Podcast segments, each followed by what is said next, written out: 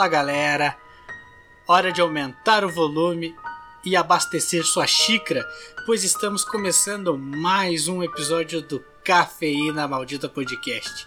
Eu sou o Léo, o Ghost, e eu já coloquei a minha Pampers pro episódio de hoje, WL.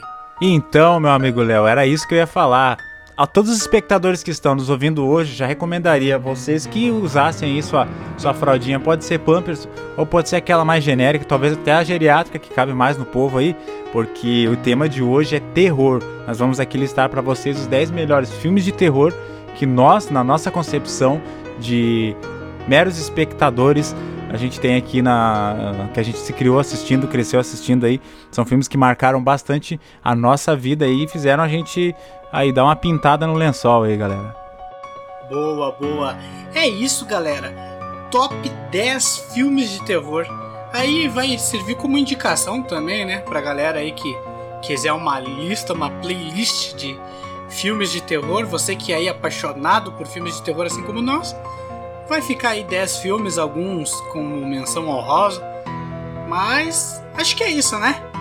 É isso aí, meu amigo Léo. Vamos, vamos daí atualizando quem não assistiu e trazendo coisas um pouquinho mais antigas aí também. O pessoal que é mais saudosista aí, que acompanha, que gosta também de filmes de terror, vai estar se identificando bastante com a nossa lista. Mas antes, WL, o que, que nós temos aí pra galera? Então, agora é a hora do nosso recadinho e já já voltamos com o nosso cast aí, galera.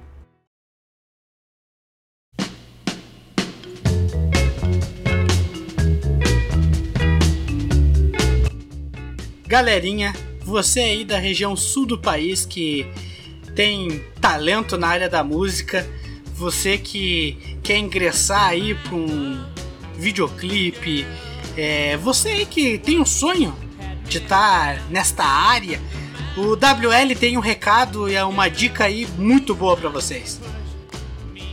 Então, galera, para você aí que é músico e tá no seu início de carreira, ou mesmo já tem seu tempo de carreira e não tem nenhum estúdio profissional aí, não tem uma verba bacana para estar tá gravando aí uh, sua música e seu videoclipe, eu gostaria de indicar para vocês aqui o nosso parceiro da Bradock Audiovisual, um estúdio aí que está trabalhando aí no mercado já faz uns dois anos com produção audiovisual de música e de clipe. Também você tem sua empresa, que, que seu comércio aí, a sua loja e quer estar tá fazendo aí com a gente uma um comercial ou uma propaganda para YouTube, para internet ou para televisão, vai estar tá entrando em contato com a gente pelo Instagram, arroba Bradock Audiovisual, pela página oficial no Facebook, Bradock Audiovisual. A gente trabalha com preços bem acessíveis aí para todo mundo que não tiver uma verba muito alta aí no seu início de carreira e pode contar com o nosso profissionalismo, a gente tem o pessoal gabaritado aí com bastante experiência no mercado e chega junto, é só chegar que a gente está aí disponível aí para também estar tá se deslocando para as cidades próximas aqui da região sul do, do país. É isso aí mesmo, WL. A Bradock Audiovisual ela é apoiadora aí do, do Cafeína Maldita Podcast. E também nós temos aí o recadinho da patrocinadora aí do, do Cafeína Maldita, Moonshine Nails.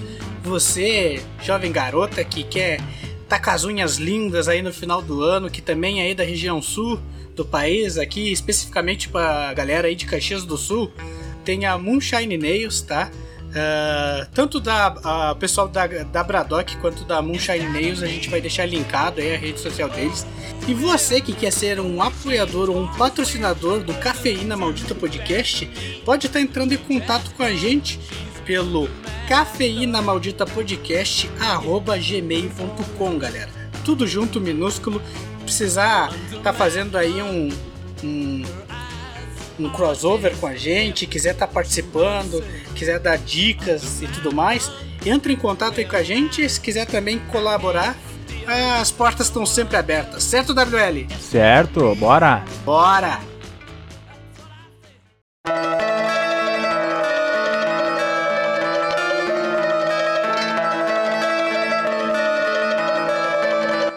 Então, vamos lá, galera. Como que vai funcionar esse top 10. Certo, WL? Explica aí pra galera como que a gente vai fazer essa, essa gambiarra aí de filmes hoje. Então, galera, a gente vai aqui estar tá listando, são 10 filmes que a gente assistiu E esses 10 filmes aí a gente já, já selecionou por serem, a, a, na nossa concepção, os melhores filmes. Só que a gente tem que decidir aqui, numa ordem de 1 a 10, qual seria o melhor até o menos melhor, não vou dizer pior, porque senão não estaria na lista. Então a gente vai estar tá listando 10 filmes e decidindo do nono, do décimo até o primeiro lugar qual que é o melhor filme de terror que a gente, na nossa concepção, a gente considera. Aí, galera, exatamente isso. É... Vocês não podem esquecer que os 10 filmes são ótimos, né? Os 10 filmes são muito bons. É, são 10 filmes aí que estão na nossa playlist há muito tempo. Que vai servir como indicação. A gente só vai categorizar eles aí pra ter um, um ranking, né? Vamos dizer assim, certo? É isso mesmo, galera. Então, se você já tiver aí como anotar aí no papelzinho, quiser estar tá participando com a gente aí pra uh, achar se for justo ou não, então você pega um papelzinho que a gente já vai passar a lista dos filmes aqui para vocês irem anotando. Espero que, acredito eu, que a maioria dos filmes que estão aqui na lista já foi assistido pela maioria de vocês também, que todo mundo hoje em dia gosta de assistir algum filmezinho de terror, porque é um, é um gênero que está crescendo bastante. Na verdade, não é um gênero que está crescendo, na verdade, é um gênero que sempre foi grande, né? E todo mundo tem aquele filme de, de terror que que já assistiu mais de uma vez ou que assistiu uma vez só traumatizou e não quer assistir de novo. E a gente vai estar tá listando eles agora, Leonardo. Quais seriam os filmes? Então, galera, vamos começar. É, não vai ser uma tarefa fácil. É, tem muitos filmes aí que ficaram de fora que com certeza vão render uma parte 2, certo? Mas eu acho que o décimo lugar eu quero começar falando é, lembrando, né, já desde agora, que a gente não vai poder se aprofundar muito nos filmes, porque afinal são 10 filmes, né, WL? É, realmente, se a gente falar de cada filme aqui, se aprofundar em cada filme, vai passar de horas de podcast, não é isso que a gente quer. A gente só quer trazer aqui a nossa opinião e a nossa experiência com esses filmes aí. Espero que vocês aí se identifiquem também. Então vamos começar aqui com o décimo lugar. Esse décimo lugar ali a gente escolheu ele só pelo simples fato do nosso amigo Cu de Aranha aí, o WL, não ter assistido ele ainda. Então vai ficar aqui como menção tanto pro nosso amigo aí, é, quanto para vocês também assistir é um filme fácil aí de assistir. Ouvi falar que ele tem no YouTube aí com a qualidade bem acessível, legendado, tá? Filme japonês chamado Noroi, A Maldição. WL, tu não assistiu o filme? É, realmente, eu vou confessar para vocês que eu, nesse nicho de filme mais B, assim, filme mais menos conhecido, sabe? Filme menos divulgado, eu realmente sou meio. Uh, como é que eu posso dizer? Amador nesse caso. Eu não, não posso estar falando sobre esse tipo de filme. Eu até para fazer o para fazer a pauta aqui com o meu amigo Léo até tentei assistir, mas como eu tive uma lesão na última terça-feira no jogo de futebol, tive uma lesão na mão. Eu sou o único cara que consegue jogar futebol e machucar a mão, mas é por aí, né? Teve outras vezes que eu machuquei dedo, mas sempre foi a mão, nunca machuquei o pé, é incrível. Uh, eu tô tomando remédio pra dor e quando eu botei o filme pra assistir ontem de noite, eu acabou que o efeito do remédio chegou muito rápido e eu acabei dormindo na metade do filme. Então, infelizmente eu eu não. O que eu posso dizer sobre o filme aqui é que se trata de um found footage. Quem não conhece found footage é aqueles filmes que são uh, falsos documentários, onde é gravado com uma câmera uh, como se fosse uma reportagem ou um documentário. E é bem Cara, existem outros filmes dessa, desse, desse nicho aí que a, que a pessoa já deve ter conhecido, como uh, o Atividade Paranormal, o REC, que é aquele filme mexicano, espanhol, e a, a Bruxa de Blair, né, que foi acho que o primeiro que foi que inaugurou essa categoria. Isso mesmo, e, e filme, de, filme de terror já é bom. Agora, filme de terror japonês, temos que dizer que é sempre um, um capricho, né? Filme de terror japonês, a gente sabe aí que tem alguns filmes aí que conseguem traumatizar a galera. Fica como décimo lugar aí, galera, tá? O Noroi. Eh, vocês dão uma pesquisada, você que é amante de filme de terror. E se é amante de filme de terror japonês ainda, então, tá? Dirigido por Koji Shirayashi. É um filme ótimo, ótimo, indico para todo mundo. Ah, filme de japonês é ótimo, né, WL? Então, uh, japonês aí, nos últimos anos, não vou nem dizer japonês, vou dizer, eu vou botar numa gama mais completa, vou botar os orientais aí. Tem se destacado muito nos filmes, realmente. Uh, vamos aí fazer uma menção rosa ao Parasita, que para muitos é considerado terror com suspense. Uh, o filme arrebatou o Oscar do ano passado, levou quase todas as categorias, né, né, meu amigo Leonardo? Melhor filme estrangeiro, melhor roteiro original, melhor isso, melhor aquilo. E, cara, bateu recorde. Então, pra você ver como o cinema oriental tem crescido bastante no mundo todo e tá sendo bastante aclamado aí, né? Então, do Japão aí, da, da China, da Tailândia, da Coreia, pode esperar que vem coisa boa sempre. É, exatamente, eu ia dizer isso. Filme, eu pago pau pros japoneses, né? Porque a cultura japonesa sempre foi sempre foi meu, meu fraco. Mas. Paga pau pra hentai também? What? Oi? Paga pau pra hentai também? Hentaizão, lógico. sempre. Mas é isso mesmo que o WL disse, tem outros, tem outros asiáticos aí também que capricham no terror. Os tailandeses são um. Inclusive, spoiler, tem um na lista aí tailandês que é de. É, que, é, que nem como é que se fala, não passa nem Wi-Fi no cu quando a gente assiste. Mas é isso, galera. O, o, o Noroi fica em nono lugar, em décimo lugar. E WL, será que a gente vai falando agora do 1 até o 9, qual que a gente selecionou e depois vamos categorizando o porquê de cada colocação? O que, que tu acha? Seria bom agora a gente passar a lista de todos os filmes que a gente tem aqui e aí a gente vai decidir qual seria o nono lugar, o oitavo lugar e assim por diante. Vamos lá. Hereditário. O Exorcista, de 1974. Espíritos, a Morte está ao seu lado, de 2006. Insidious, aqui no Brasil conhecido como Sobrenatural, de 2011. Invocação do Mal 2, de 2015. Mama, de 2013. Não é o nome de filme pornô, tá? É é terrorzão mesmo, Mama, 2013. ah, assim tu quebra o clima do. Assim tu quebra o clima de terror, pô. Desculpa, mas é que não tem como a gente ler Mama. Aí isso me lembra até uma história, mas segue aí, segue. Arraste-me para o Inferno, de 2009. O Grito, versão americana, de 2005. Olhos Famintos, de 2001. E Mulher de Preto, de 2012. É isso, e agora, galera? WL, por qual começar? É uma lista difícil, certo? É, complica, porque aqui nessa lista uh, a gente selecionou só os melhores, cara. E é foda dizer qual que é o pior e qual que é o melhor. Claro, que eu já vou dizendo aqui, já vou adiantando para todo mundo. Hereditário 2018, para mim é o grande favorito da lista. Não sei se o Léo concorda. Esse filme eu acho que devia ser o concurso, porque é meio complicado botar. Uh, claro, a gente tem com clássicos consagrados aqui, mas não tem como. Hereditário é, é, é um divisor de águas aí, não tem como. Um filme que inovou e revolucionou, né? Na minha opinião, revolucionou. Para mim, melhor filme de terror de todos os tempos. Então, meu amigo WL, vamos fazer o seguinte: vamos guardar o Hereditário para mais tarde, certo? Aí a gente pode abranger mais ele. E vamos começar com o nono lugar. Eu, na, na minha votação, eu acho que em nono lugar daria tranquilamente para encaixar Olhos Famintos de 2001. É, realmente, uh, se a gente for aqui comparar com os, outros, com os outros filmes da lista, Olhos Famintos, ele é um filme mais B, né? É um filme, não vou dizer trash, porque não chega a se encaixar no gênero trash. E é um filme que não passa tanto terror assim. Mas, como todo mundo uh, que assistiu esse filme, ele tem um, tem um ele guardado no lugar especial no coração por ser um filme que uh, realmente marcou muito a nossa geração, principalmente a nossa, que passa dos 25 anos de idade aí. É, ele tá na lista por esse motivo. Mas na, no gênero terror, eu acho que realmente dos 10 é o mais fraco, realmente, de terror.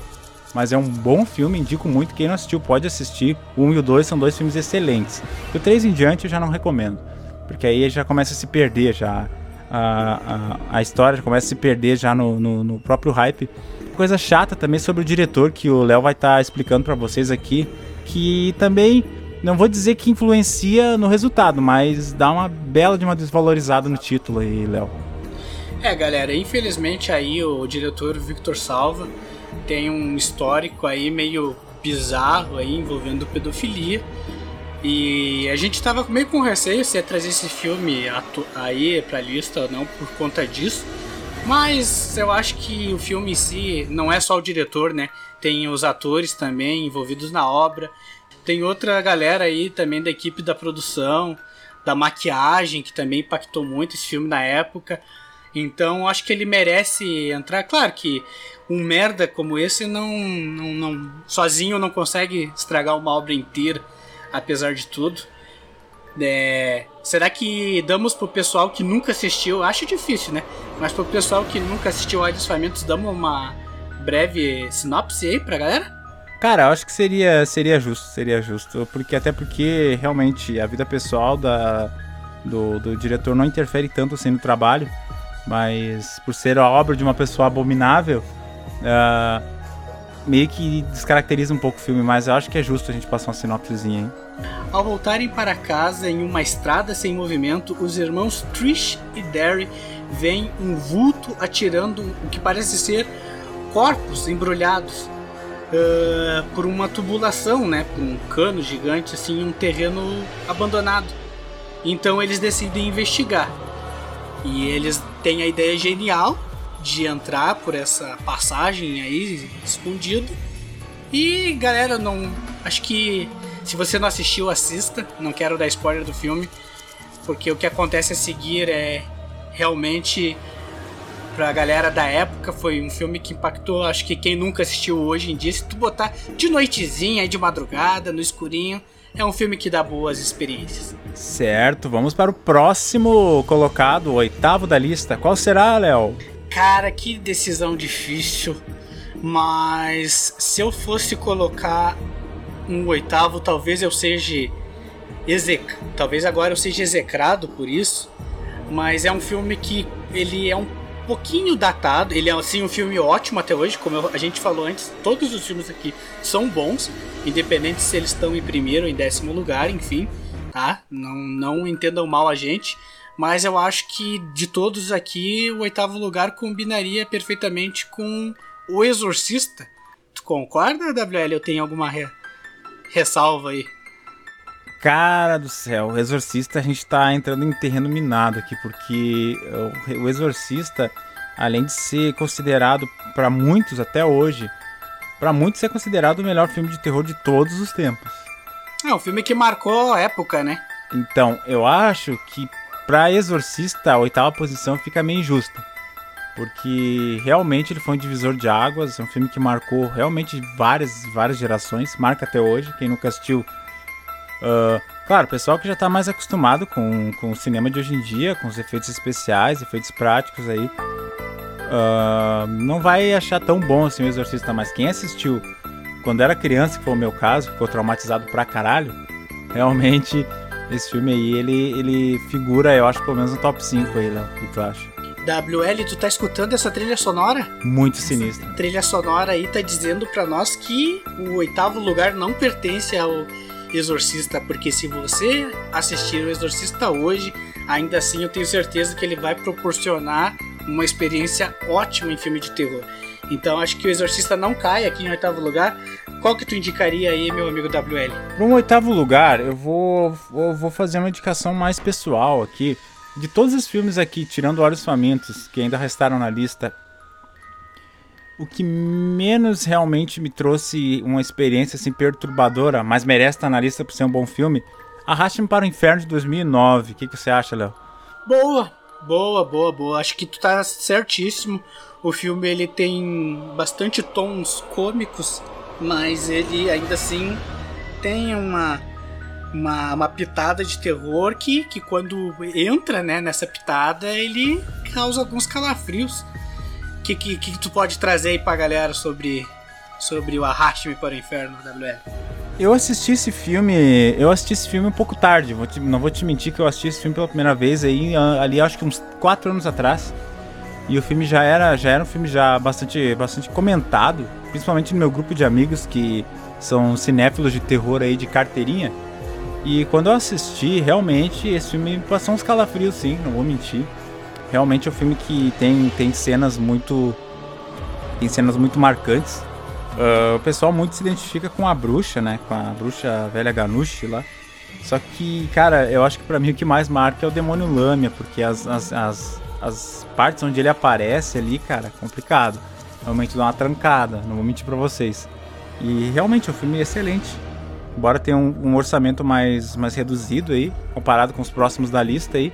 Realmente um filme que foi muito bem executado e. Cara, tá na lista por méritos. É um excelente filme de 2009. Se puder tá trazendo aí para nós, Leonardo, uma sinopsezinha explicando aí uh, um pouco o que acontece nesse filme aí pro pessoal entender melhor, o pessoal que não conhece.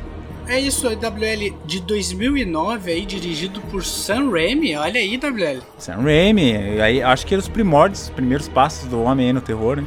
Ah, aí nós podemos ver que o filme já ganha, já ganha bastante pontos positivos, né? É por isso que ele é um filme bem elaborado também, porque a gente vê que tá nas mãos, não é de qualquer um, né, galera? Só pra, só pra situar o pessoal, Sam Raimi, pra quem não conhece, é o diretor do, da trilogia clássica do Homem-Aranha dos anos 2000, tá, galera? Então você sabe que o cara não é fraco. Assistam esse filme, recomendo muito que vocês assistam, porque, cara, é um filme excelente. Quem não assistiu, cara, não sabe o que tá perdendo. Beleza. Sétimo lugar, WL?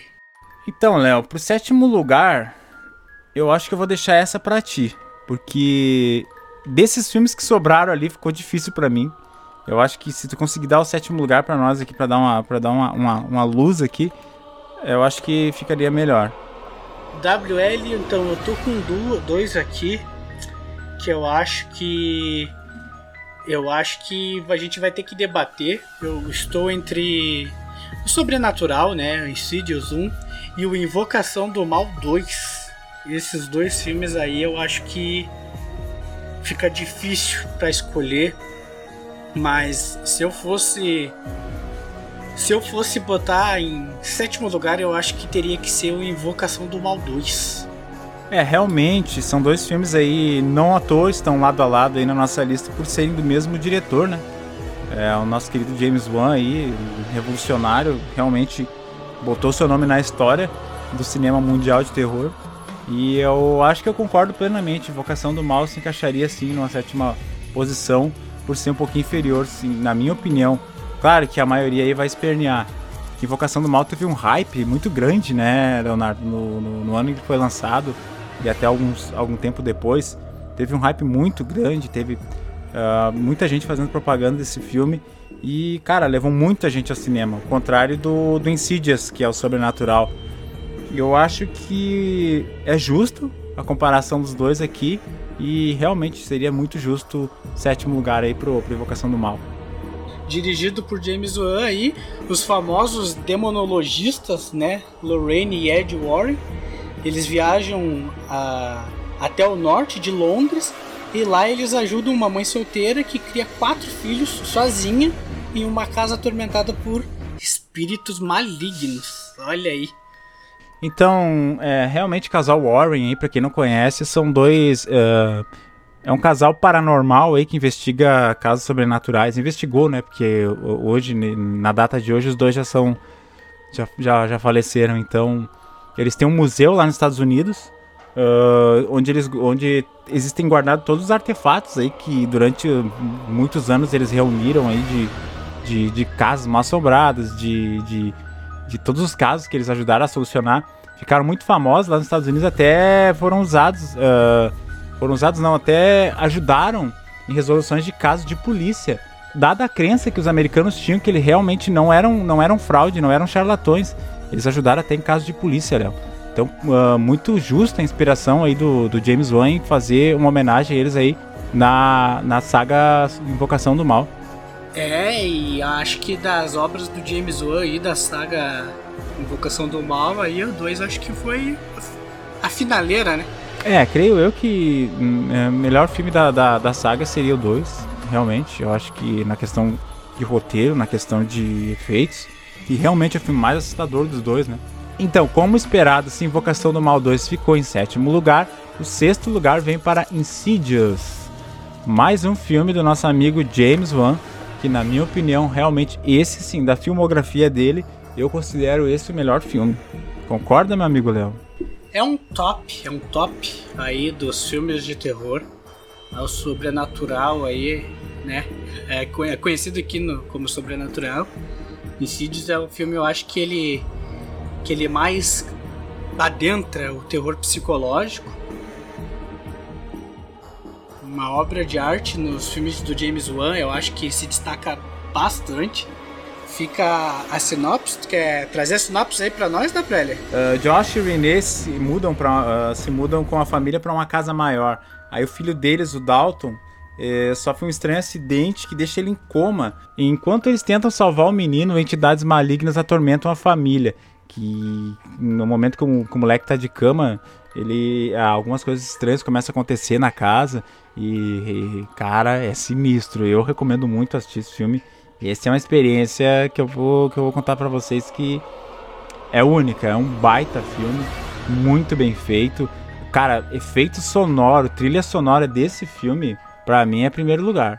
É muito boa a trilha sonora desse filme. Eles usam uns violinos meio desafinados, assim, cara, para dar um tema de terror, assim, que, cara, é de arrepiar. Eu, eu realmente recomendo muito que assistam e.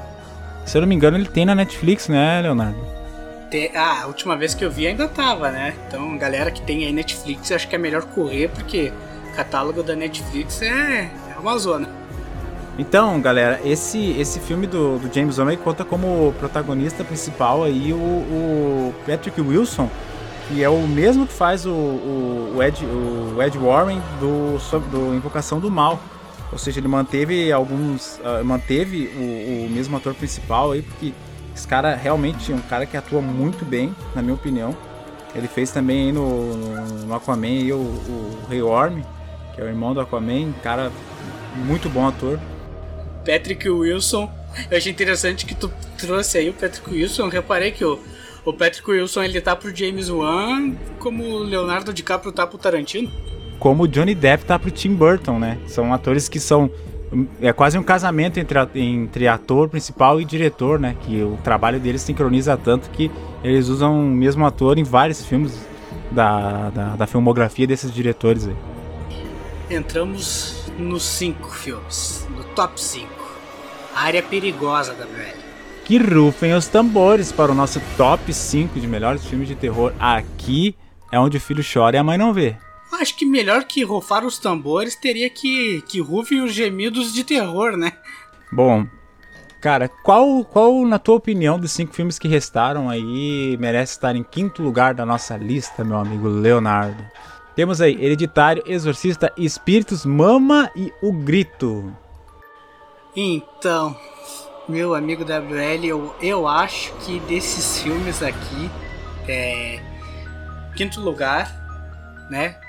É uma colocação que cairia bem para o grito, porque a gente selecionou a versão americana. Se fosse a versão japonesa, eu acho que estariam num lugar um pouco mais de destaque. Mas tem um bom motivo para a gente ter se selecionado a versão americana, porque é a versão que o pessoal mais conhece, né? Realmente, a versão que ficou mais famosa aí, foi mais, uh, vamos dizer, distribuída mundialmente, é a versão americana. Que não deixa de ser boa, que não deixa de ser boa, diga-se de passagem. Eu já deixo dito aí pro público que se tiver a oportunidade de assistir a versão japonesa, assista. Ela é mais pesada, tá, do que a versão americana. Mas a versão americana também foi um filme ótimo. E eu acho que pro quinto lugar cai bem pro, pro grito, versão americana aí, WL, concorda? Sim, sim, concordo, porque realmente é, é um filme que eles pegaram que tudo que tinha de melhor na versão japonesa e trouxeram para a versão americana e tenderam até uma aprimorada em efeitos especiais, efeitos sonoros. Realmente é um filme que, primeira vez que eu assisti, esse filme deu medo, cara. Eu não vou mentir para vocês que o Grito, a versão americana de 2005, deu medo. Tanto, tanto que ele. Pra mim, hoje, eu acho que hoje, assistindo hoje, não, não, não assusta tanto. Até porque já não seria a primeira experiência. Mas para quem nunca assistiu e vai ver pela primeira vez, realmente ele dá uma trancadinha. Vai dar uma trancadinha certo, meu cupiche. Me diz quem aí não tem impresso na mente o, gemido, o gemidão. O gemidão não, né? Aí não dá. Mas o gemido do, da, da mulher ali, né? Do grito, a nossa querida Kayako. Kayako Saek. Personagem aí do grito, aquele, aquele barulho estrondoso de pescoço quebrado que ela faz aí, tá impresso na cabeça de muita gente. Com certeza, e eu acho que tá na galeria de efeitos sonoros de filmes de terror mais famosos do mundo, aí. certeza. É dirigido por Takashi Shimizu, que é um baita diretor aí dentro do Japão. Ele é quase um deus dos filmes de terror. E lançado em 2005. Acho que o WL traz para nós aí a sinopse do, do Grito. Que eu acho difícil alguém que não tenha conhecido, mas o pessoal gosta de terror e não conhece o Grito, acho meio pecado, mas fica a dica.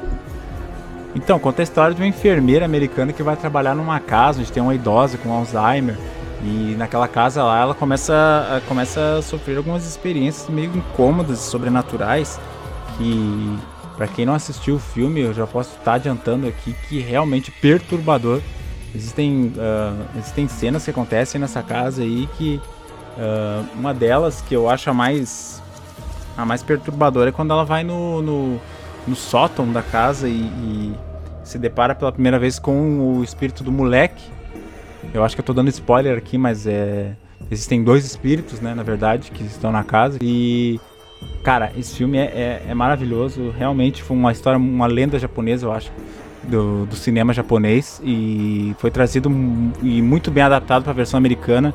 É uma das poucas coisas que o americano não estragou no cinema japonês. Recomendo muito que vocês assistam. Filme de 2005 aí, O Grito.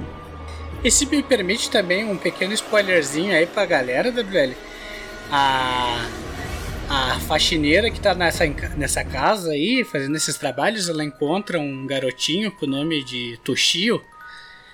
E acontece alguns eventos aí, ela chama a polícia, enfim, informa pra polícia o nome e a foto do menino e para surpresa dela ela descobre que esse menino já não tá mais vivo há algum tempo, meu amigo. é, isso, quinta posição ficou então para o grito. Vamos para a quarta posição, Leonardo. Quarta posição. Difícil, difícil. É, tá uma batalha aqui forte entre Mama e a Mulher de Preto. Mama e Mulher de Preto. Eu acho, meu amigo Leonardo, que nesse caso Quarto lugar ficaria para Mulher de Preto. Uh, Mulher de Preto e Mama. O Mama é um filme que tem mais cenas perturbadoras tem mais cenas de, de, de, medo, de cagaço total do que Mulher de Preto. Mulher de Preto ele é um filme um pouco mais lento. Eu não vou dizer que é um filme arrastado, mas ele é um pouquinho mais lento. Os eventos paranormais que assustam pra caramba começam da metade do filme em diante, enquanto Mama já é no comecinho, entendeu? O Mama ele já, já de começo ele já começa a te assustar. Que é a. Bom, a hora que a gente for falar de mama, a gente fala sobre isso. Mas por enquanto, vamos falar de Mulher de Preto, que fica com o quarto lugar, na minha opinião. Fernando, eu acho que. Eu. Eu concordo, mas eu acho que. Eu discordo um pouco da questão do terror, por causa que eu acho que a ambientação do Mulher de Preto eu acho que me arremete muito mais ao terror uma época aí que a galera usava candelabro com vela, numa energia elétrica muito precária, uma mansão gigantesca. O filme ele já né, ele é um filme bem depressivo também. E ele já te remete a um ambiente assim que te começa a te deixar desconfortável, sabe? Enquanto que o Mama, ele tem aquela toda aquela aquela narrativa né, da, da esposa do, do protagonista que não não, não, não gosta muito de criança, tem uma banda de rock. Então ele. Na questão de terror, ele. Se tratando do, do, do, do espírito, né? Do, do, vilão do filme, o Mama ele abrange mais cedo. Mas eu acho que a ambientação dele é mais fraca. Enquanto que a Mulher de Preto, o vilão do filme demora mais para aparecer, né? O capiroto aí. Mas em compensação, a ambientação do filme já começa pesada desde o início. A ambientação é ótima porque se trata de uma Inglaterra durante a Primeira Guerra Mundial, lá nos, nos primórdios anos 20, lá na, em meados dos anos 20, né, Leonardo? E realmente tem, é um tema, é realmente é um, é um, é um, é um cenário perfeito para esse tipo de, de, de ambientação de filme de terror. Até porque nessa mesma época teve uma lenda muito grande na Inglaterra, ficou famosa no mundo inteiro, na Londres vitoriana, que é a do Jack Stripador então é, é, eu acho que teve muita influência dessa cultura inglesa de cultuar esses. Eh, não vou dizer cultuar, mas causa da lenda do Jack Stripador, que na verdade não é uma lenda, é um fato verídico que inspirou muitos e muitos filmes depois eh, e, e, livros também. Eu acho que realmente por esse, por esse uh, item é um, é um, é um cenário perfeito para filme de terror e todo, acho que todo bom filme de terror se passa em, em épocas de outrora, né? Se passa em, em, em, séculos passados, que é o caso da, da Mulher de Preto. Também incrível como o filme tem aquele ar de mistério, né? Quando ele vai chegando na vila lá, que aonde a mansão, para ele poder chegar na mansão lá onde o filme ocorre, ele precisa percorrer, percorrer um caminho que para voltar não é fácil, porque a, a, o nível da água sobe muito alto, né? Durante a noite. Isso, e para ele poder voltar para casa, para pro vilarejo, é, é complicado. Ele tem que esperar, às vezes, até dias. Então, toda vez que ele vai para aquela mansão, tu já sabe que o negócio vai feder e ele não tem hora, não tem dia para voltar. Mas quando ele tá passando pelo vilarejo, já começa um ar de estranheza, o pessoal começa já é, sabe, tem um tabu ali que ninguém quer falar, tem um ar ali que eu acho que é pesadíssimo. E o filme e, e o filme é protagonizado aí pelo Daniel Radcliffe, né? Pra quem não conhece, é o Harry Potter, Eterno Harry Potter. Ele é um ele é um, se eu não me engano, um corretor de imóveis. E ele é meio cético, né? Durante o filme, ele, quando as pessoas começam a falar sobre as, os fatos, sobre as os, os, os, fenômenos que, que ocorrem ali, ele é meio cético, ele não acredita muito, ele não leva muito isso a sério. Até porque ele é viúvo, a mulher dele já é, já é falecida e tem, ele tem um filho pequeno, né? Então. Isso, tem toda uma questão envolvendo crianças, né, do vilarejo aí também. Isso, e quando realmente, quando ele vai pra mansão lá da. que ele, que ele tá encarregado de cuidar da papelada da mansão, onde não mora mais ninguém, não habita mais ninguém ele começa a presenciar as coisas que acontecem lá dentro e ele passa a acreditar. Aí o cético vira, vira crédulo da noite pro dia. Realmente, é puta filme foda, ambientação perfeita. Eu acho que uh, ele, ele tem lá seu jumpscare, que eu acho que eu e o Léo aqui somos um pouco contra jumpscare, né? Não vou dizer contra, mas. É, é um artifício que já passou, né? É um truque, né? Eu vou dizer que é um truque para deixar um filme assustador, é o jumpscare que. Na época do jumpscare já se foi, né? Embora esse filme não abuse tanto, tem sim jumpscare, mas cara, é, é um filme muito bem feito, cara. Eu realmente esse filme para mim tá, tá ficou bastante marcado. Eu assisti pela primeira vez, eu assisti sozinho, então eu dei aquela trancada, tive que usar uma fraldinha. Mas é um puta filme excelente, recomendadíssimo por mim e com certeza pelo amigo Léo aí. Nós uh, Gostamos só de coisa boa, então confia na gente, vai na nossa que é top. É isso, galera. Para você que não assistiu aí, de 2012, dirigido pelo James Watkins, A Mulher de Preto. Se eu trazer uma sinopse aí para vocês, acho que a gente já, já falou bastante sobre o filme, né?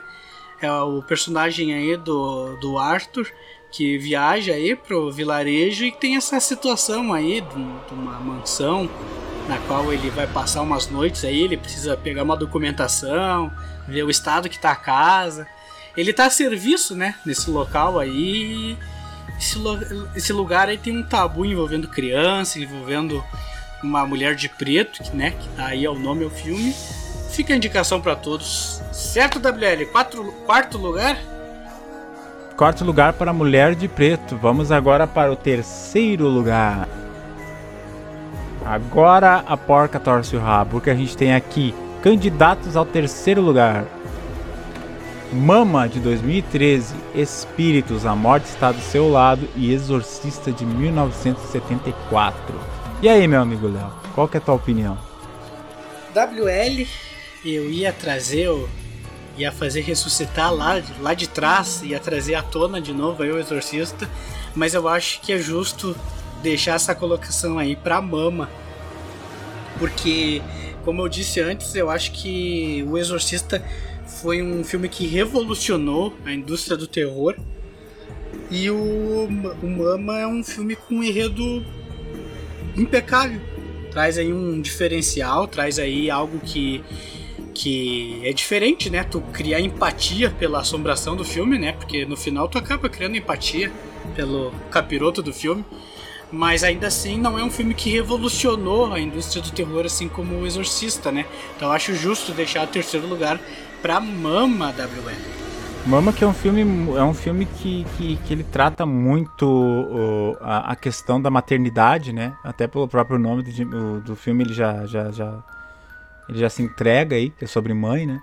E cara, realmente o bicho do filme, eu não, não gosto de trazer spoiler, mas realmente o fantasma que, que é a assombração do filme é tenebroso, é medonho. O bicho assusta, não é só na questão visual, os sons que ela faz, assim como no grito, a gente citou o som que a que a que o fantasma da mulher faz. Aqui no Mama não é diferente, são sons atormentadores. Tem uma cena que o que o fotógrafo vai na cabana lá e começa a fotografar as coisas lá e ela aparece para ele. Cara, assistam esse filme, pelo amor de Deus. Nessa cena vocês vão se cagar. Eu tô falando sério, cara. Esse filme realmente mais por essa cena aí, ele ele muito merecido a posição de top 3 aqui. Realmente é um filme que, cara, ele aterroriza. Ô, Fernando, e é um filme curioso, né? Porque embora seja exatamente isso aí que tu falou do, do fantasma, né? Seja tudo isso, ainda assim, quando chega ali no final, sem dar spoiler pra galera, o cara acaba pegando um pouco de empatia, um pouco de pena, né? Da, da história, do sentimento que ela tá transmitindo. Não sei se tu teve essa mesma leitura.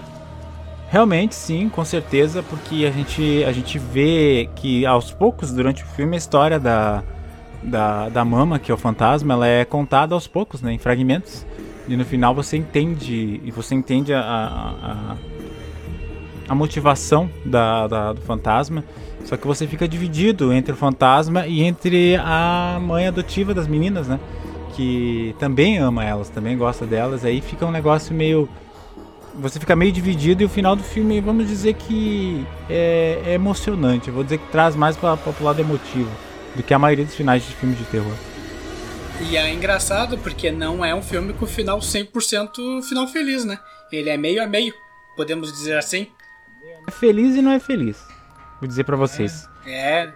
Sem spoiler, galera, assistam aí Mama, filme lançado em 2013, dirigido por Andy Muschietti e o WL aí pode trazer para nós um pouco da sinopse?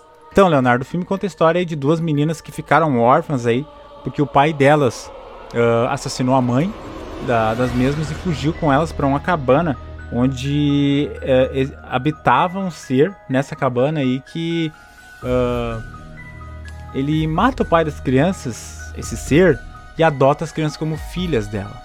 E a partir disso começam, a, dali um tempo, as meninas são aí meio que encontradas pelo irmão do, do, do, do, do pai delas. E ele meio que adota elas. Só que a criatura que adotou elas, ela, como eu disse, ela adotou as crianças, então ela não vai deixar isso barato. Então é uma boa experiência para quem quer assistir um filme de terror muito bem feito, com efeitos especiais muito bem feitos, com efeitos sonoros plasticamente perfeitos. E eu, uh, como todos os outros da lista, também recomendo muito. Não tá aqui à toa esse filme. Muito merecido terceiro lugar aí, Leonardo. Beleza, WL. Segundo lugar da nossa lista. O que, que temos aí para indicação? Então, meu amigo Leonardo, para o segundo lugar aí temos os filmes de Exorcista de 1974 e Espíritos, a Morte está do seu lado de 2006. É, difícil, difícil decisão. Mas eu acho que agora chegou o momento, né? O pessoal tá de casa ouvindo essa trilha sonora. É a mesma que tocou antes. É, WL.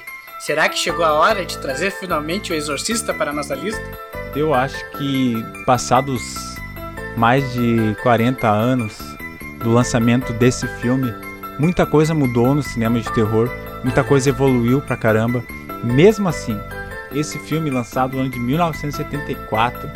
Se não fosse por ele, muitos dos filmes que estão na lista aqui realmente não existiriam, porque esse filme revolucionou, esse filme dividiu, dividiu as.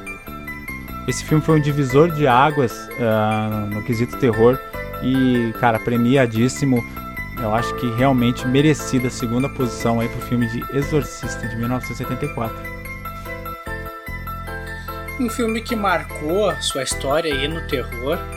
Com certeza ele, eu acho que de todos os muitos filmes dessa mesma data aí, né? O filme foi foi lançado em 1974. Muitos filmes dessa época hoje já envelheceram mal, mas o Exorcista, aí, nossos ouvintes, você, talvez que é mais novo, aí ouvinte, que ainda não assistiu, tenho certeza que se você pegar esse filme de madrugadinha ali, botar uns fonezinhos de ouvido e assistir, ele vai te fazer sentir alguns arrepios. É um filme aí que ele sabe trabalhar trilha sonora, tem. É, é, é, é, estranho falar porque a maioria dos filmes a gente sempre fala tem uma entidade envolvida, um espírito, né? Aqui no caso é um caso de possessão. Mas não é qualquer possessão, a maneira com que é feita, a maquiagem, a sonoplastia. É um filme que, se você prestar atenção e assistir ele da maneira correta, você vai se envolver. E como eu já disse, depois desse filme, todos que vieram pós O Exorcista se inspiraram.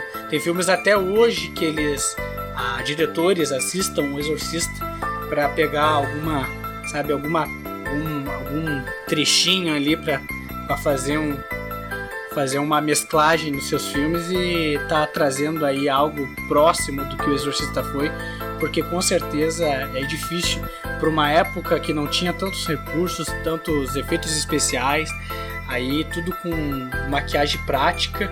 O filme é realmente incrível, galera.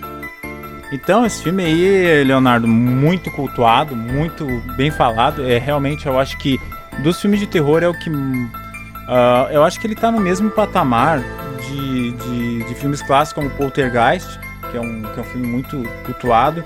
Eu acho que O Bebê de Rosemary e Psicose, que são, acho que. Psicose, eu acho que é, é não é nem um filme, para muitos aí é o santo grau do filme de terror, pelo, por tudo que ele representa aí pro cinema. Mas O Exorcista, cara, para mim tá bate lado a lado com esses filmes aí, eu acho que até, na minha opinião, superior. Muito superior a esses aí.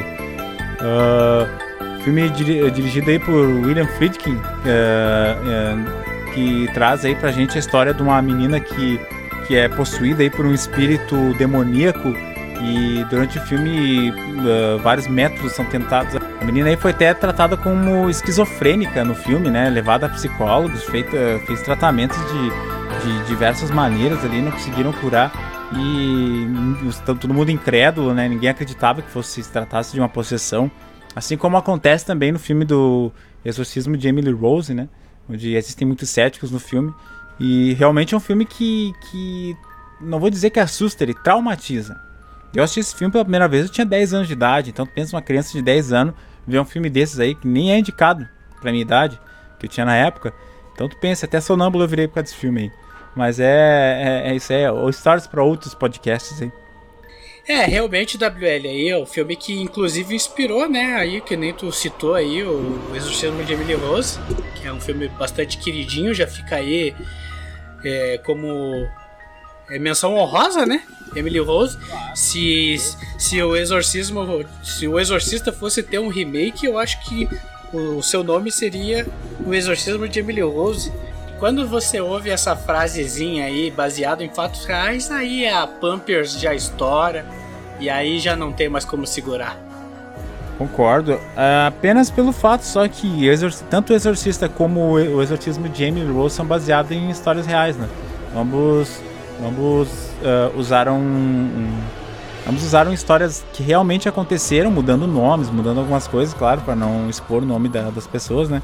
Só que no Exorcista teve uma diferença maior, que no caso a, lenda, a história original é a história de um garoto, né? Que foi possuído, enquanto no filme do Exorcista foi de uma menina, né? E já no Emily Rose só foi modificado alguns nomes. Né? Exatamente. Bom, WL, eu acho que chegamos aí na finaleira. É, não tem como. Se você, se você já conhece esses filmes, tu sabe que eles são de boas qualidades. Mas agora vem um filme aí que ele é pesadíssimo. Infelizmente ele não é conhecido por muitas pessoas, mas as pessoas que conhecem ele já sentem até uma dorzinha no pescoço WL, do que, que nós estamos falando? Estamos falando aí dos últimos filmes aí de terror orientais que botaram o nego pra rezar 10 terços antes de dormir e dormir com a luz acesa, com as pernas cobertas, né, Leonardo? Olhando pro teto e escutando até a, a Bíblia narrada pelo, pelo Cid Moreira. Cid Moreira. Porque Esse aí mete medo. Quem não conhece esse filme não sabe o que tá perdendo. É um filme tailandês, muito bem feito, que é o Espíritos, A Morte Está do Seu Lado. Pensa num filme que mete medo. Filme oriental. Vai tomar.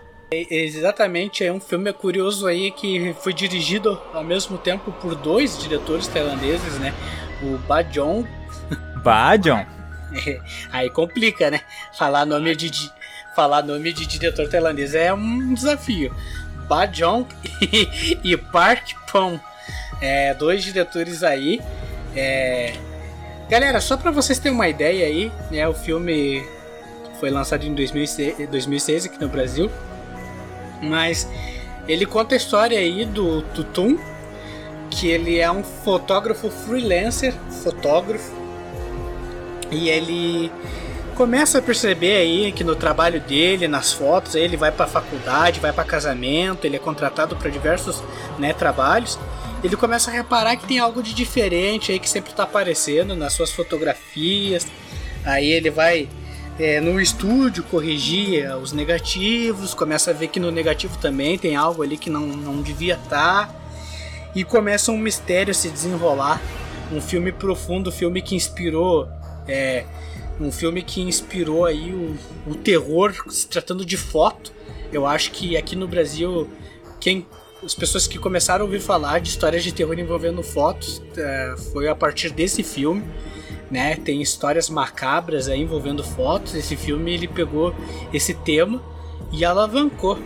Esse filme também ele lembra bastante a temática do, do jogo aclamadíssimo de terror, que é o meu favorito. Não é mistério para pessoas aí, mas do meu núcleo pessoal, sabe?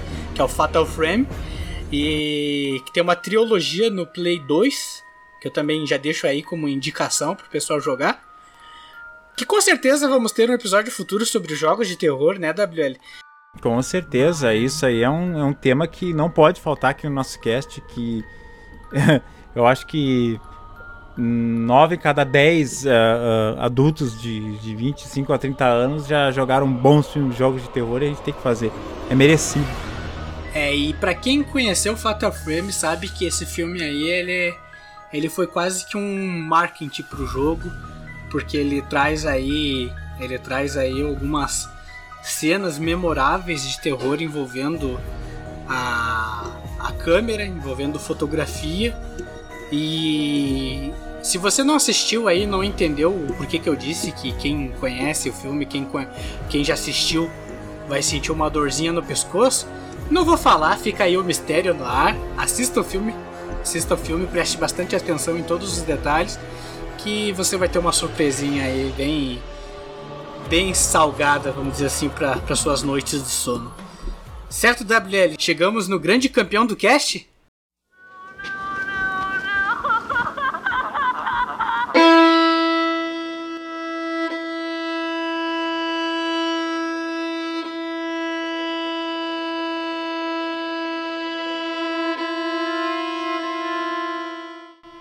Então, a gente fez essa lista com 10 filmes, mas sobrou um. E eu acho que esse filme que a gente. que a gente.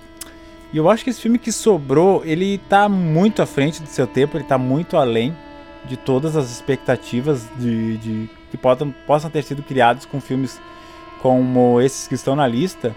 Porque, cara, é um filme atemporal. Esse filme nunca vai envelhecer. Na minha opinião, tu vai assistir ele daqui a 50 anos. Vai ser um filme muito Cara, esse filme dificilmente vai ser superado tão cedo. Que é o Hereditário, meu amigo Leonardo, do, do diretor Ari Aster aí, que é um, que é um cara que tá. Cara, ele, os caras tá se tornando uma lenda.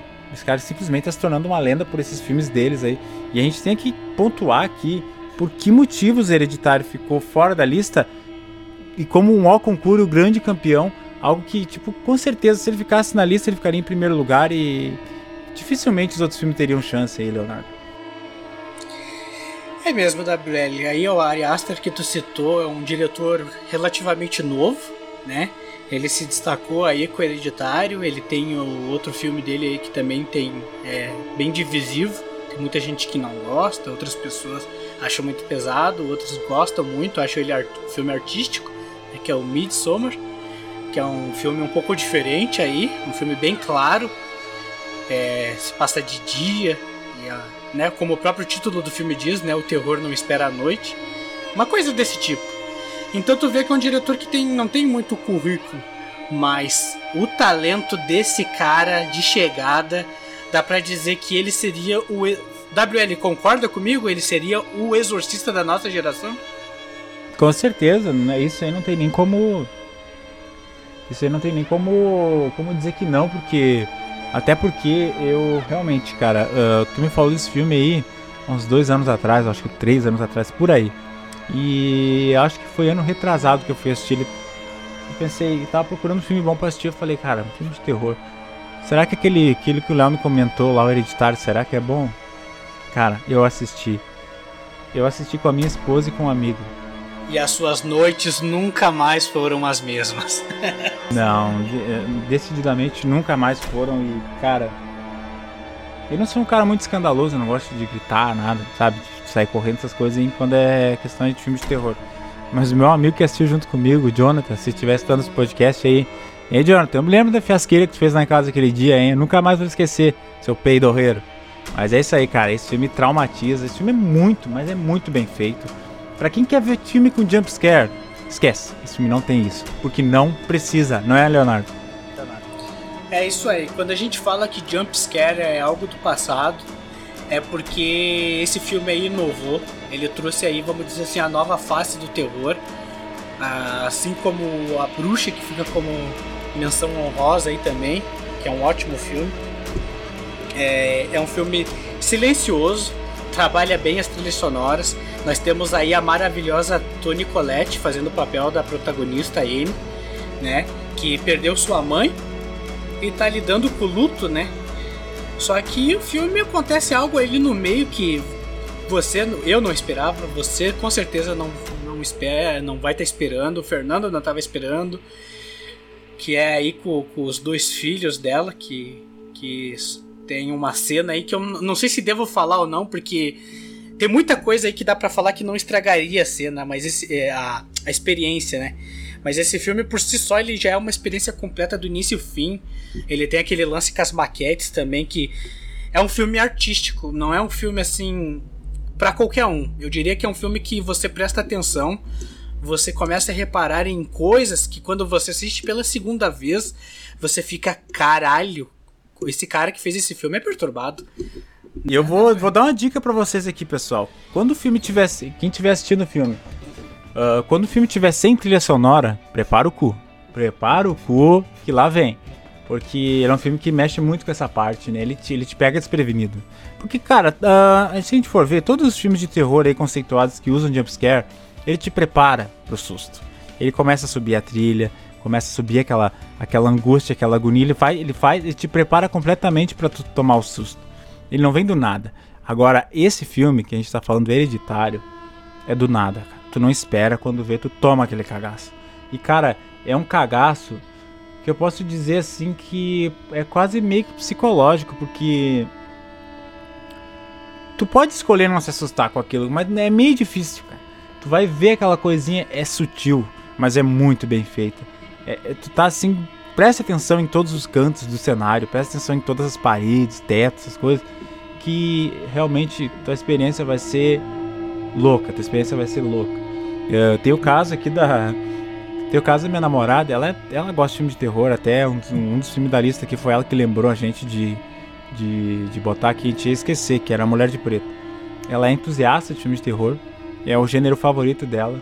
E é engraçado que toda vez que eu falo pra ela sobre Hereditário, ela fala que não gosta desse filme. Mas eu sei muito bem porque que ela diz que não gosta desse filme. Quando o filme traumatiza, quando o filme traumatiza, né, Léo? Você não quer mais saber daquele filme. Você não quer mais assistir aquele filme. E é o caso dela, ela assistiu, traumatizou e ela disse que não gosta do filme. Mas não é que ela não gosta, ela tem medo desse filme. Realmente ela tem medo, dos outros ela não tem medo. Ela até se assusta um pouquinho, mas o filme que, tipo, o filme te dá medo só de tu falar o nome. Hereditário, fala pra ela, fala, não, não, não não quero assistir esse filme, não, não gosto desse filme. É exatamente isso, o WL. Eu acho que é importante é, destacar aí mais uma vez que esse filme ele não é de, de não é se você tinha como como conceito de terror Annabelle, é, a, a Chorona, a Maldição da Chorona, aquela lá da, da freira lá. É, a freira. Caraca, é, o filme é tão esquecível para mim que eu nem lembrei o nome, né? A freira. Cara, esquece isso. E você vai perceber que, que, que é terror de verdade. Porque. Que nem o meu amigo trouxe aí pra vocês. É sutil. Às vezes você tá vendo a cena acontecer e lá no fundo tem um serzinho parado, olhando. É um filme que ele trabalha bem todos os aspectos. Eu acho que ele é uma experiência completíssima do quesito terror, porque ele abrange o psicológico, ele abrange a depressão, a perda, e ele traz aí também alguns elementos de ocultismo.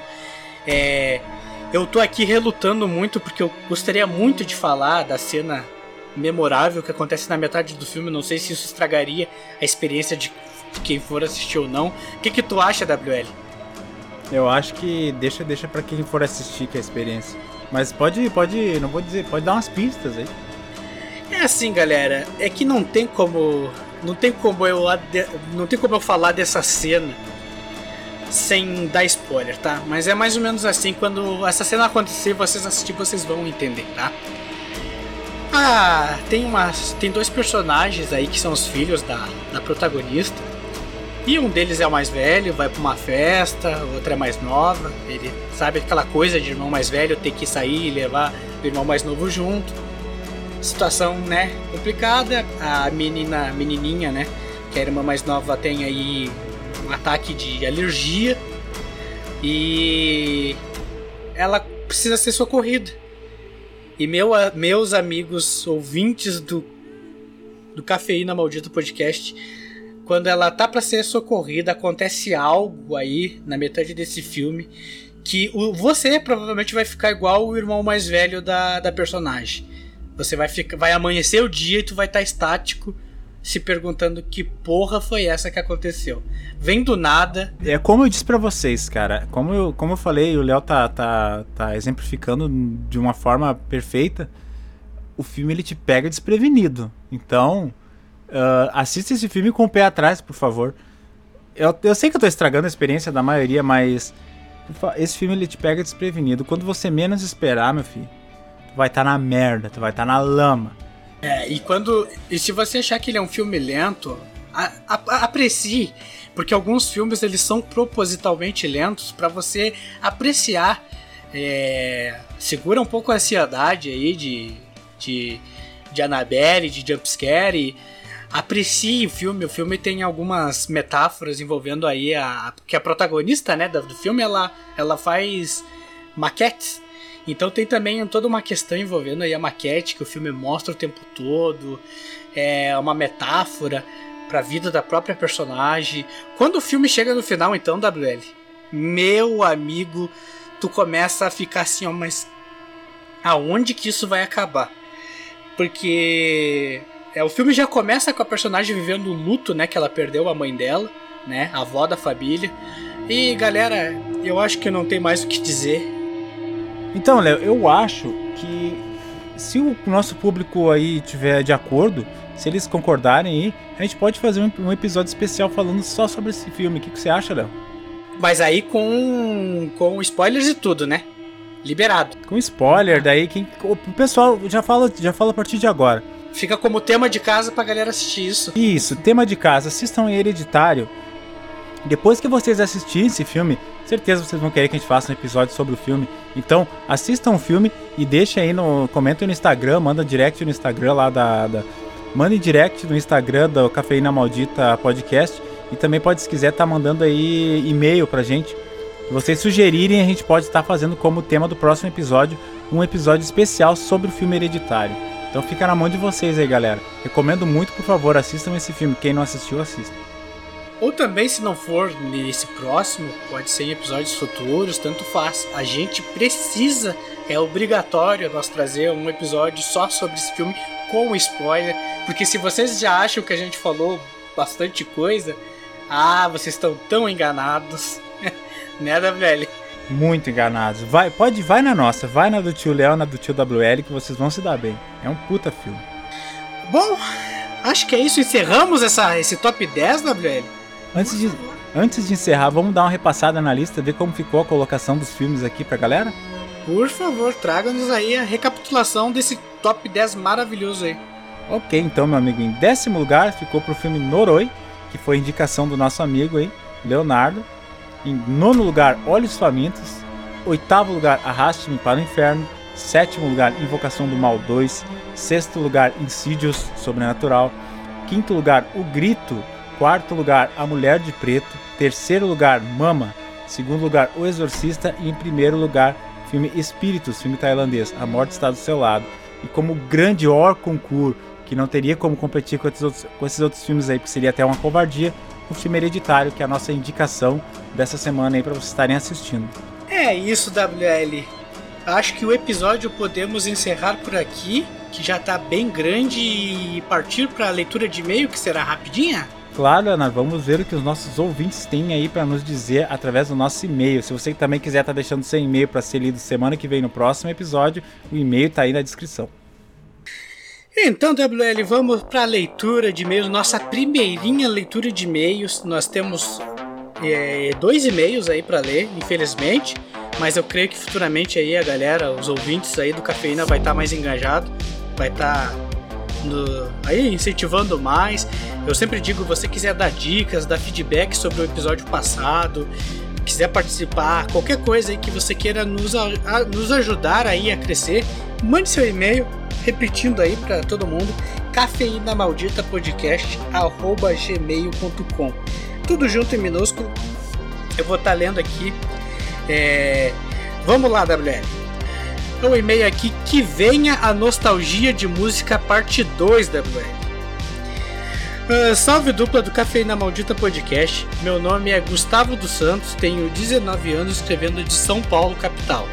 Estou, a tempo, estou o tempo todo olhando a aba de novos podcasts do Spotify e devo dizer que vocês têm um potencial gigantesco para crescer na plataforma. Mesmo eu não conhecendo o rádio que vocês citaram no último episódio, as músicas, por outro lado, já conhecia por causa do meu avô. É recorrente na casa dele tocar essas músicas, até porque quando mais jovem ele viajava direto para Porto Alegre. Me identifiquei demais com as coisas ditas no cast pelo simples fato de sempre prestar atenção nas letras dessas músicas. Sem mais delongas, torço muito por vocês e um grande abraço uh, de um amigo paulista. Olha aí, WL, que maravilha! Então, nosso podcast aí atravessando fronteiras, né? Chegando o pessoal lá de São Paulo. Muito obrigado aí pela mensagem, meu amigo. Muito obrigado pelo carinho. Com certeza a gente vai sim estar tá fazendo o episódio 2 aí do, do, do Maldão Sertanejo. E espero que estejam atentos aí que vai ser muito mais nostálgico do que foi o primeiro. Isso eu posso garantir, hein? Palavra do WL. É, músicas nostálgicas, né, WL? Aí o Gustavo, Gustavo Santos aí, forte abraço para ti, ele pediu para nós. Nossa, que não vai voltar músicas nostálgicas. Parte 3, parte 4, parte 5, porque temos aí flashbacks, temos aí inúmeras músicas. Né? Forte abraço aí, Gustavo Santos, de São Paulo. Então, próximo e-mail aí, Leonardo, vamos estar tá acompanhando aqui. O título é Avante Cafeína Maldita. Olá, amigos do Cafeína Maldita. Meu nome é Leonardo Pereira, tenho 20 anos e estou falando de Cruz das Almas, Bahia. Olha só, Leonardo, lá da Bahia, hein? É isso aí, WL, olha só. É, então. E essa figura aí eu conheço, já vou dando spoiler, tá? Ah, bom. Eu tive a honra de jogar um LOLzinho com o ilustre apresentador Ghost, mas infelizmente por causa dos estudos e trabalho não pude mais. Esse cara sempre foi uma pessoa incrível, falando coisas, coisas nerds e coisas engraçadas enquanto perdíamos inúmeras partidas. Creio que o WL seja uma pessoa tão legal quanto você. O episódio foi incrível e eu sempre admirei a cultura sulista ao dar um de dar um pouco mais de sentimento às músicas. Continue sempre com. Continue sempre e estou ansioso pelo próximo episódio. Forte abraço. Cara, a gente que agradece aqui pelo feedback, meu amigo Leonardo. E, cara. Meu xará. xará do nosso amigo Ghost aí, que é o nickname dele no, no, no LOLzinho aí. E, cara, muito obrigado pelo carinho, muito obrigado pela mensagem. E com certeza uh, a gente vai sempre estar tá continuando aí, trazendo conteúdos novos para vocês aí que são a nossa base, são o nosso motivo e inspiração de estar tá criando cada episódio novo aí. A gente sempre faz pensando em vocês, galera. Muito obrigado mesmo pela pela pelo carinho de vocês e pelas mensagens. Continuem mandando. A gente adora ler e-mail de, de, de, de, A gente vai. Nossa senhora, mano. A gente adoraria continuar lendo e-mail de vocês ouvintes aqui. E com certeza, uh, meu amigo Léo, acho que daqui em diante o nosso público tem de só aumentar aí com a recomendação do pessoal, né? É exatamente isso, até porque eu acho que a tendência é sempre melhorar. A gente sempre vou reforçar isso. Nós somos iniciantes, né? Estamos sempre nos esforçando aí para trazer o melhor e vamos estar tá evoluindo sempre sempre que dentro dos nossos limites, nós vamos estar tá se esforçando para trazer um conteúdo cada vez melhor. Certo? Por hoje acho que é isso, WL. O episódio maior do que o último ainda. Conseguimos. Sim, tá crescendo cada vez mais. Tá crescendo cada vez mais. Daqui a pouco a gente vai estar tá fazendo episódio do tamanho da trilogia do Senhor dos Anéis, hein? É, você aí ouvinte que tá estudando, tá no serviço, que, que lhe permita usar fones de ouvido, lavando aquela loucinha, nos dê a oportunidade de ser o seu entretenimento aí, bastante horas, minutos de cafeína maldita podcast, certo, WL? Com certeza, amigo Leonardo. Eu acho que depois do episódio de hoje aí, muita gente vai estar tá, vai tá se, se juntando a galera aí. Espero que tenham gostado desse episódio. Como eu disse, surgiram temas para os próximos episódios aí. E com certeza seu nome vai aparecer aqui na sugestão. Seu e-mail que também será lido no próximo podcast. Contamos com a presença de todos no próximo podcast aí. Muito obrigado pela audiência de todos e até a próxima. Um abração aí do WL para vocês aí. É isso aí, galera. Valeu!